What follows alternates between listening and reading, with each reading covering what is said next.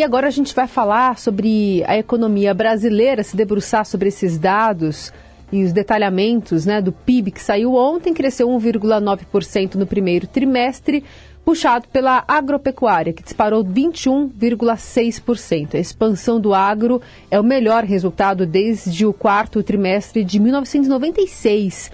Foi impulsionado pela combinação de safra recorde e pelos preços das commodities. Vamos ampliar esse olhar agora com a ajuda do economista-chefe da MB Associados e pesquisador do Instituto de Estudos Avançados da USP, Sérgio Leal. Bem-vindo, Sérgio. Bom dia, Raíssa. Bom dia, Carol. Bom dia. Prazer estar aqui falando com vocês. Nos últimos anos, eh, tornaram-se recorrentes aquelas notícias de que o agro puxou ou até salvou o PIB brasileiro, e esses dados ontem do IBGE mostraram esse cenário mais uma vez. Ainda que eh, dependente de um setor só, como é que se avalia o resultado de ontem? Olha, de fato, o agro foi grande responsável pelo crescimento uh, do PIB do primeiro trimestre, né, com bastante intensidade. Fazia muito tempo que a gente não via isso acontecer. Uh, e, na verdade, isso tem acontecido com intensidade ao longo das últimas décadas. Né? Obviamente, o primeiro trimestre agora foi, foi muito intenso, foi muito forte por conta do efeito da soja. A gente tem visto o agro se destacar do resto da economia especialmente depois da crise de 2015 e 2016, que a indústria e serviços não conseguiram voltar aos patamares de antes, é, a gente vê um cenário agora que, de fato, é, o agro consolida esse distanciamento em relação ao resto da, da economia. Como se a gente tivesse dois Brasis, né? um Brasil das commodities, né? a gente pode incluir não só o agro, mas também mineração e petróleo. A gente viu esse crescimento aparecer no PIB do primeiro trimestre, né? O setor de indústria extrativa, que tem minério e petróleo, cresceu quase 8% na comparação com o ano passado. Então a gente vê os, as commodities com crescimento forte, intenso, o resto da economia é, se ressentindo ainda da alta de juros que a gente vê desde o ano passado, e aí a gente vê comércio, indústria no geral e serviços, um processo ainda de desaceleração, ainda de crescimento muito baixo. Né? Uh, então tem dois Brasis que a gente vê uh, e nitidamente ficou claro com esse resultado. Um Brasil mais aberto, mais voltado à exportação, uh, que é as commodities, e outro mais fechado, mais protecionista, né, que historicamente defendeu mais um processo interno do que olhar para fora, exportar mais, e a gente vê um pouco o resultado disso desse crescimento baixo historicamente, né? não só de agora. Né? A gente está vendo esse setor crescer pouco há bastante tempo. O Sérgio, olhando para o consumo das famílias, está é, tá lá 0,2% de crescimento, comparando com o último trimestre do ano passado, tinha sido 0,4%. Né? A gente está aí no momento de programas sociais é, que voltaram com mais ênfase. Por que, que ainda não aumentou o consumo das famílias na sua avaliação e qual que o peso que deve ter? É importante o consumo das famílias para o PIB crescer também? Certamente, o consumo das famílias é extremamente importante. É, quando a gente olha o PIB do lado da demanda, mais de 70% do PIB é consumo, né? então ele é essencial para a gente pensar em voltar a crescer de fato na economia. Né? E aí o consumo está tendo dificuldade especialmente desde o ano passado, por conta desse cenário de eh, juros elevados e custo de crédito mais caro, eh, e um mercado de trabalho que começa a ficar mais de lado agora. Né? Essa população tá, eh, se endividou muito ao longo dos últimos anos, está usando um, um, tipo de crédito que é caro, né? a gente vê com intensidade a expansão do, do uso do cartão de crédito, do cheque especial ao longo dos últimos dois anos, e uma das consequências disso né, é um custo de crédito caro, a população começando a entrar num cenário um pouco mais apertado, a, o endividamento cresce e a inadimplência também começa a crescer com força. Né? A gente vê a população começar a deixar de pagar as contas e a gente está vendo isso acontecer com força, por exemplo, no cartão de crédito. Então esse consumidor ele está em 2023 olhando mais o básico, né? Ele está consumindo alimentação, está pagando as contas, mas a gente vê uma, uma volta, né, um, uma, um retrocesso, uma queda acontecer em outros segmentos, especialmente bens duráveis, né, móveis, eletroeletrônicos, automóveis. Então é um cenário esse ano mais básico, digamos assim, para o consumidor. E aí a gente não consegue, por conta disso, ter um crescimento forte de consumo. Né? O consumo esse ano, de fato, ele vai ser mais frágil, mais fraco por conta disso. Esse consumidor que está endividado e que está lidando com essa dívida ao longo desse ano. É, quando a gente pensa é, nesse, nesse trimestre, especialmente, esse setor do agro é, mais pujante, é, você mencionou esses dois Brasis, eu acho que é um conceito interessante para a gente é, até esmiuçar esses dados. Tem alguns outros fatores que estão atuando em direções opostas quando se pensa na trajetória de crescimento nos próximos meses. Esse agro dá fôlego para o próximo trimestre, por exemplo, ou é, que tipo de é, setor pode ocupar esse espaço se é que há potencial para isso? Olha, é, na comparação com o ano passado, né, olhando o trimestre contra o trimestre do ano passado, acho que provavelmente ainda vai ser bom ao longo do ano. A gente vai ter ainda efeitos positivos do agro e das commodities como um todo aparecendo ao longo de 2023. Por isso essa ideia de que o PIB, é, depois desse resultado do primeiro TRI, vai ter muita dificuldade de crescer abaixo de 2%. A gente, pelo menos a gente criou um piso agora de crescimento esse ano que é 2% antes, no começo do ano, tinha muito risco, muita incerteza, era o pico era 2%, agora 2% de crescimento esse ano virou o piso. Né? Então a gente pode de fato, e muito, quase com certeza, crescer entre 2% e 3% esse ano, e com intensidade ajudado de fato pelas commodities. Uma outra leitura que se faz, o dado na margem, né, comparado trimestre contra o trimestre anterior, pode ser que no segundo trimestre caia um pouco, porque a gente teve esse efeito muito forte no primeiro trimestre do agro, é normal depois você fazer um pequeno ajuste, né?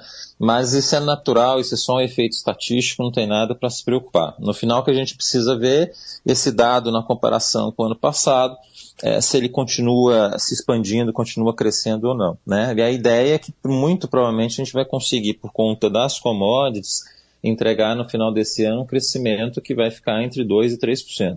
Eu tenho a impressão que por conta é, de um, desse cenário de commodities muito, muito bem que a gente está vendo ao longo desse ano. E o resto da economia, apesar de estar tá desacelerando, não tem nenhum cenário de crise, recessão, não tem nada disso acontecendo, a gente pode ver de fato um crescimento que eventualmente a gente começa a ver, ficar se aproximar mais de 3%, começar a ficar próximo do que foi ano passado. Né? Ano passado foi 2,9%. É, tem uma possibilidade de a gente conseguir replicar esse crescimento do ano passado. A gente está muito cedo, a gente precisa esperar ainda três trimestres né, para saber se isso vai acontecer, mas pelo menos o 2% está garantido com as commodities esse ano. Você citou há pouco aí, em especial as, as dificuldades da indústria, e está para sair aí um pacote para um segmento específico, que é o de veículos, para tentar incentivar a compra de carros.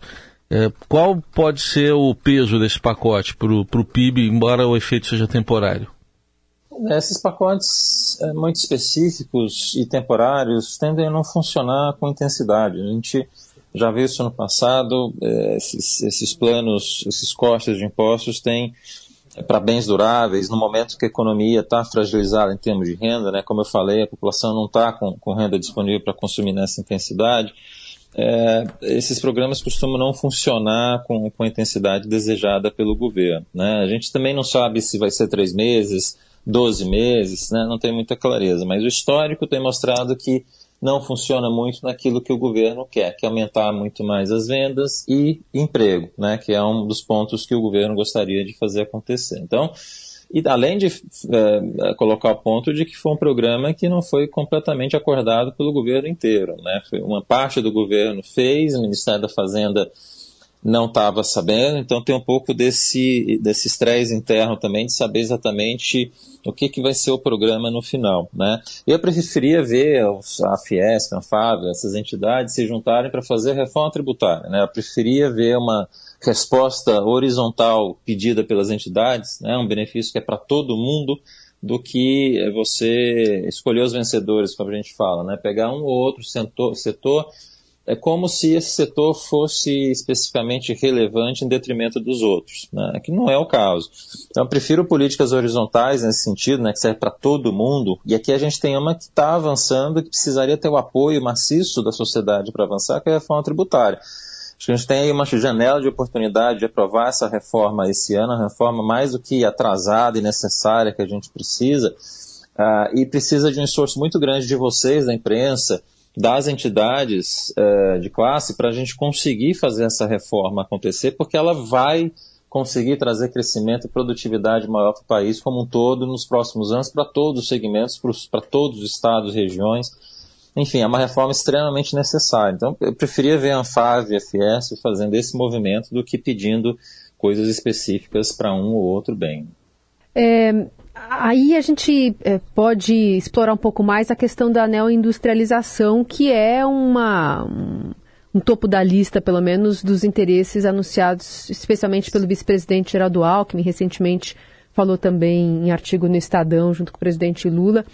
É, de uma maneira geral, para não ficar capenga essa conta, dependendo sempre das commodities, além da reforma tributária, o que pode ensejar essa neoindustrialização defendida pelo governo? É, primeiro a gente precisa lembrar que nas commodities tem um componente muito grande de indústria e inovação. Né? É, as commodities, inclusive o agro, eles cresceram muito ao longo das últimas décadas por produtividade, usando muito intensamente inovação tecnológica em sementes, em produção agrícola, em maquinário. Né? Então, tem muita inovação na, nas commodities, né? não é só na, na indústria tradicional.